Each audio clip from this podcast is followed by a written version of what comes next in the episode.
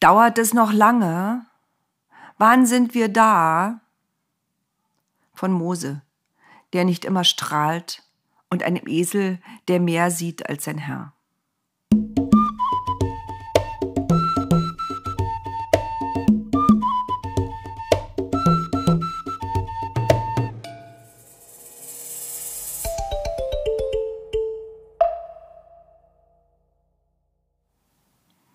Du strahlst gar nicht, stellte Aaron fest. Nein, antwortete Mose. Aber Gott hat doch mit dir gesprochen. Ja, brummte Mose. Was hat er denn gesagt? bohrte Aaron weiter. Vierzig Jahre werden wir unterwegs sein. Vierzig Jahre? Das ist nicht dein Ernst. Wenn er es doch aber gesagt hat. Aaron schwieg dann werden wir tot sein. Ja. Niemand von uns, die wir Ägypten verlassen haben, wird das versprochene Land betreten. Was soll das heißen? Niemand kommt an? Doch, beschwichtigte Mose seinen Bruder. Die jetzt noch Kinder sind und die, die erst noch geboren werden, sie werden das gelobte Land in Besitz nehmen können. Wir werden es nicht mehr betreten. Schade. Aaron sah jetzt bekümmert aus. Ich hätte es gern gesehen. Hm, brummte Mose noch einmal. Mehr war nicht aus ihm herauszubekommen. So wanderte das Volk Israel durch die Wüste, Jahr um Jahr. Es gab gute Tage und schlechte. Kinder wurden geboren, Alte starben. Auch Mirjam, Moses große Schwester, starb und bald darauf Aaron, sein Bruder. Es gab Orte, an denen das Volk wieder unzufrieden wurde und sich beschwerte über die mühselige Wanderung und das schlechte Essen. Wären wir nur in Ägypten geblieben. Das musste sich Mose noch viele Jahre immer wieder anhören. Irgendwann verstummten diese Rufe, denn die Jungen, die als kleine Kinder Ägypten verlassen hatten, wussten nichts mehr von Ägypten, sehnten sich also auch nicht zurück. Manna fiel vom Himmel, 40 Jahre lang. Die Alten hatten sich daran gewöhnt, aber sie träumten von Granatäpfeln und Trauben, von Honig und gutem Wein. Die Kinder beschwerten sich nicht. Sie hatten ja nie etwas anderes gegessen als Manna, deshalb fehlte ihnen auch nichts. Sie dachten, Essen das ist das, was jeden Morgen vom Himmel fällt. Und aßen es, denn sie hatten immer Hunger. Es gab Orte, wo Mose wieder mit dem Stab an einen Felsen schlagen musste, damit es Wasser gab. Es gab giftige Schlangen, die die Menschen anspuckten und bissen. Wenn jemand die Spucke der Schlangen abbekam, tat das fürchterlich weh. Es brannte ein feuriger, glühender Schmerz auf. Deshalb nannten die Menschen diese Schlangen auch Seraphen, die brennenden. Dann wurde der Mensch krank, sehr krank. Es gab kein Gegengift, nur eines. Gott hatte Mose beauftragt, eine Nachbildung der Schlange aus Bronze an seinem Stab zu befestigen. Wer diese Bronzenschlange ansah, wurde auf der Stelle wieder gesund. Das Volk Israel traf Hirten und Wüstenbewohner, Oft gab es dann Streit und die Männer holten ihre Waffen hervor. Es war wirklich ein beschwerlicher Weg. Aber was blieb ihnen weiter übrig? Nach vielen Jahren kamen sie in den Norden des Sinai. Dort lebte das Volk der Moabiter, weil sie in Moab lebten, nicht zu verwechseln mit Moabit, einem Stadtteil von Berlin. Der König des Landes hieß Balak. Als er sah, was für ein großes Volk in seinem Land sein Lager aufgeschlagen hatte, bekam er Angst. Was wollten die Leute hier? Und es waren viele. Wenn sie wollten, könnten sie gegen ihn Krieg führen, fürchtete er. Dann würde er als König vertrieben. Er beschloss, Boten zum Seher Bileam zu schicken. Sagt ihm, trug er ihnen auf, aus Ägypten ist ein Volk hierher gezogen, das ein riesiges Lager aufgeschlagen hat. Komm her und verfluche dieses Volk, denn es ist zu mächtig für mich. Vielleicht kann ich es dann aus meinem Land wieder vertreiben. Ich weiß, wen du segnest, der ist gesegnet. Wen du verfluchst, der ist verflucht. Die Boten machten sich auf den Weg. Balak hatte ihnen viele Geschenke für Biliam mitgegeben als Lohn für das, was er tun sollte. Als sie bei Biliam angekommen waren, wiederholten sie die Worte des Königs. Biliam war verwundert. Er brauchte Zeit, darüber nachzudenken. Deshalb bat er die Boten, Bleibt über Nacht. Morgen früh kann ich euch berichten, was Gott mir sagen wird. In der Nacht kam Gott zu Bileam. Er wollte nicht gleich mit der Tür ins Haus fallen und tat so, als wisse er nicht, was los ist. Was sind das für Männer, die bei dir übernachten? fragte er Biliam. Die hat mir der König Balak geschickt, antwortete Biliam wahrheitsgemäß.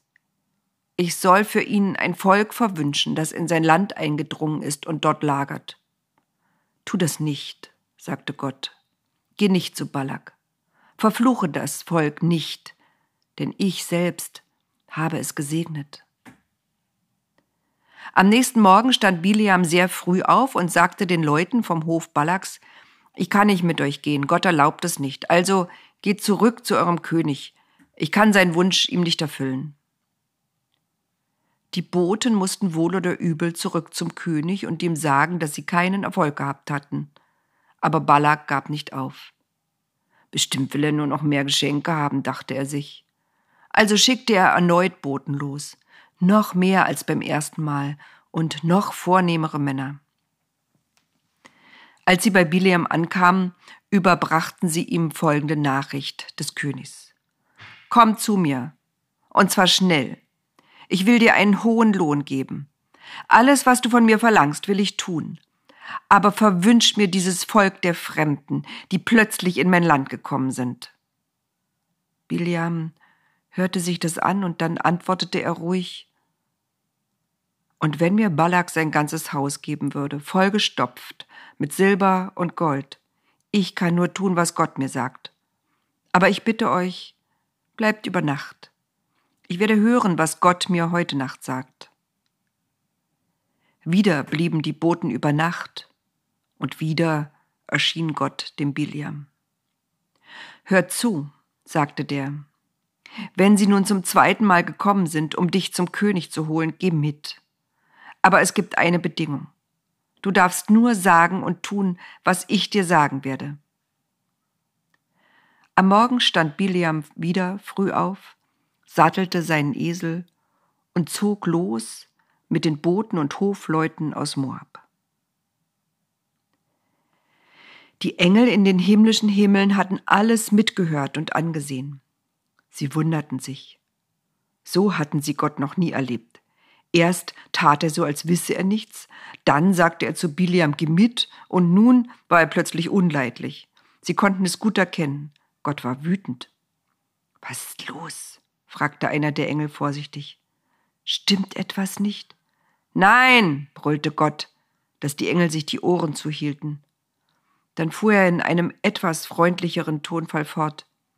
Fast 40 Jahre führe ich jetzt mein Volk durch diese Wüste. Immer habe ich sie beschützt und vor dem Schlimmsten bewahrt. Und jetzt, wo sie es fast geschafft haben, kommt so ein dummer kleiner König und will mein Werk zunichte machen. Das lasse ich mir nicht gefallen. Aber warum hast du dann Bileam gesagt, er soll mit den Boten gehen? Das weiß ich doch auch nicht, jammerte Gott. Was willst du jetzt machen? Ich weiß es nicht. Die Engel waren ratlos. Gott wusste nicht, was er wollte und was zu tun war? Unmöglich. Lass uns mal machen, baten die Engel. Meinetwegen, brummelte Gott. Ich habe mich da in eine ganz dumme Situation gebracht. Ja, pflichteten die Engel bei. Und Biliam leider auch. Zum Glück können Engel sehr schnell denken und ebenso schnell handeln, und so beschlossen sie, dass einer von ihnen sich Biliam in den Weg stellen müsse. Das konnte ja sonst nicht gut gehen. Gesagt, getan. Schneller als ein Wimpernschlag stand einer der Engel aus den himmlischen Himmeln schon auf dem Weg, auf dem Biliam unterwegs war. Es war ein Weg, der zwischen zwei Feldern entlang führte. Damit er auch genug Eindruck machte, hatte der Engel sich mit einem flammenden Schwert ausgerüstet. Da kam Bileam. Er saß auf seinem Esel und zwei Männer von den Boten Balaks waren mit ihm unterwegs. Sie kamen näher und näher. Sahen sie den Engel nicht? Der wunderte sich. Sie hielten einfach nicht an. Gleich würde die Nase des Esels an sein gezücktes Schwert stoßen. Aber er wollte doch dem Esel nicht wehtun. Im letzten Moment blieb der Esel stehen. Biliam versuchte, ihn anzutreiben. Der Esel schaute zuerst das Schwert an, dann direkt den Engel, dann wich er aus. Er ging auf das Feld. Was sollte er auch tun? Bileam versuchte ihn anzutreiben, aber er konnte ja nicht einfach durch den Engel hindurchgehen. Bileam schimpfte laut. Geh wieder auf den Weg, du dummes Tier. Los, mach schon. Der Esel umrundete den Engel und trabte weiter mit hängendem Kopf. Na warte, sagte der Engel, so leicht kommst du mir nicht davon. Der Weg führte bald darauf durch Weinberge und war von zwei Mauern begrenzt. Dort wollte der Engel auf Biliam warten. Der kam auch bald. Der Esel wagte nicht, noch einmal stehen zu bleiben. Er wollte nicht, dass sein Herr wütend auf ihn wurde. Aber er sah den Engel und hatte Angst, vor allem vor dem flammenden Schwert. Und der Engel? Er wollte weder dem Esel noch Bileam wehtun. Er wollte einfach, dass Bileam ihn sah und wieder umkehrte. Bileam sah durch den Engel hindurch, als würde der gar nicht existieren. Der Esel verlangsamte seine Schritte. Bileam trieb ihn an. In seiner Not drückte sich der Esel ganz eng an eine Mauer, um dem Engel auszuweichen. Dabei presste er Bileams Bein an die Mauer und das tat ihm weh. Aua, schrie der. Ist der Weg nicht breit genug, dass du mich hier an die Mauer quetschen musst? Was bist du nur für ein dummer Esel? Der Engel konnte es nicht glauben, dass er einfach Luft war für Bileam. Hatte Gott doch recht gehabt und die Sache war komplizierter, als die Engel gedacht hatten? Also noch ein Versuch. Aller guten Dinge sind drei. Der Weg wurde immer enger. Hier wollte er auf Bileam warten. Hier musste er stehen bleiben. Hier gab es kein Entrinnen mehr. Der Esel kam. Seine großen, dunklen Augen schauten flehentlich den Engel an.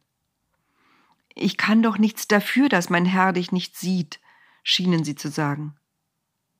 Als er vor dem Engel stand, ging er einfach in die Knie. Er stand nicht mehr auf, wie wütend Bileam auch wurde. Schließlich nahm Bileam seinen Stock und wollte schon den Esel schlagen, da zischte der Engel ganz leise, so dass es nicht einmal der Esel hörte. Mach was, Gott! Der Esel kann doch nichts dafür. Der Esel öffnete seinen Mund und sagte was hab ich dir getan, dass du mich jetzt schon zum dritten Mal beschimpfst und mich sogar schlagen willst? Bileam stieg vom Esel, sah ihn sich genau an. War das der Esel, der da gerade gesprochen hatte? Danke Gott, sagte der Engel, aber so leise, dass es auf der Erde nicht zu hören war. Das wurde aber auch Zeit.